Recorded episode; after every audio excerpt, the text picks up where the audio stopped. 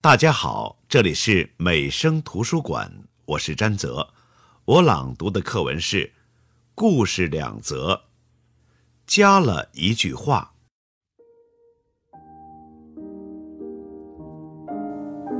一天中午，在巴黎的街头，一位法国著名诗人看见一个老妇人木然地站着，她佝偻着腰，衣衫褴褛。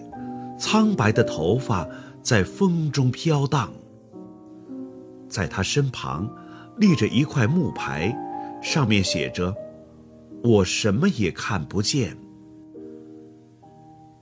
这是一位双目失明的老人，因为生活所迫，不得不在街上乞讨。诗人走到老人跟前，俯下身子问道：“老人家。”今天给您钱的人多吗？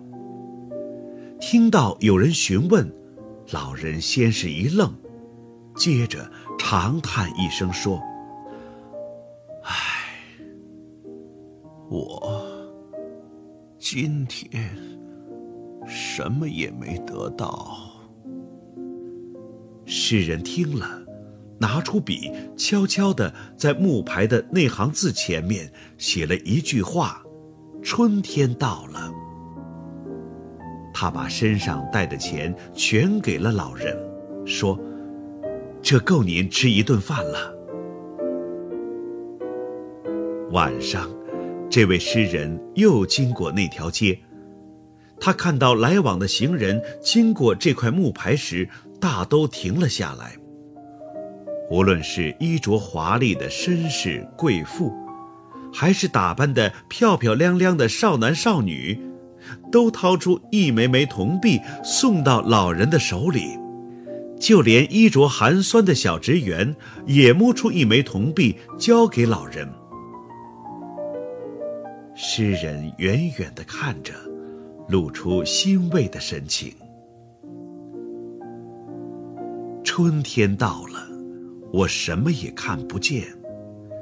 诗人仅仅在原来那句话的前面加了四个字，竟产生了这么大的魔力。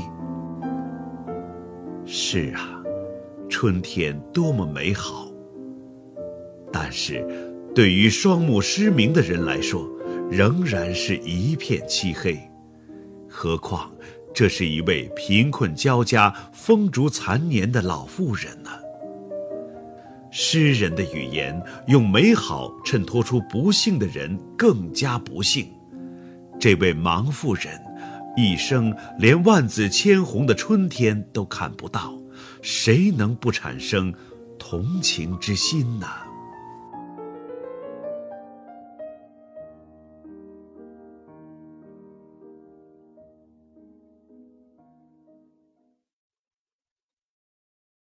我们一起消灭法西斯。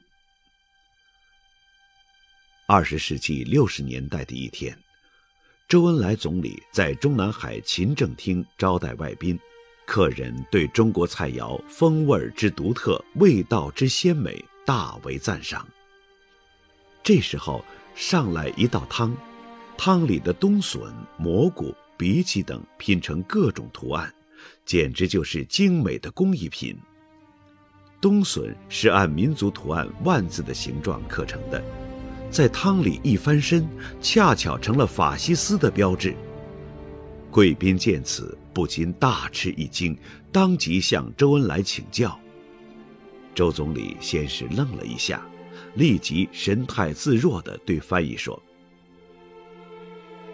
这不是法西斯的标志，而是我国传统图案，叫万字。”象征着福寿绵长，是对客人的良好祝愿。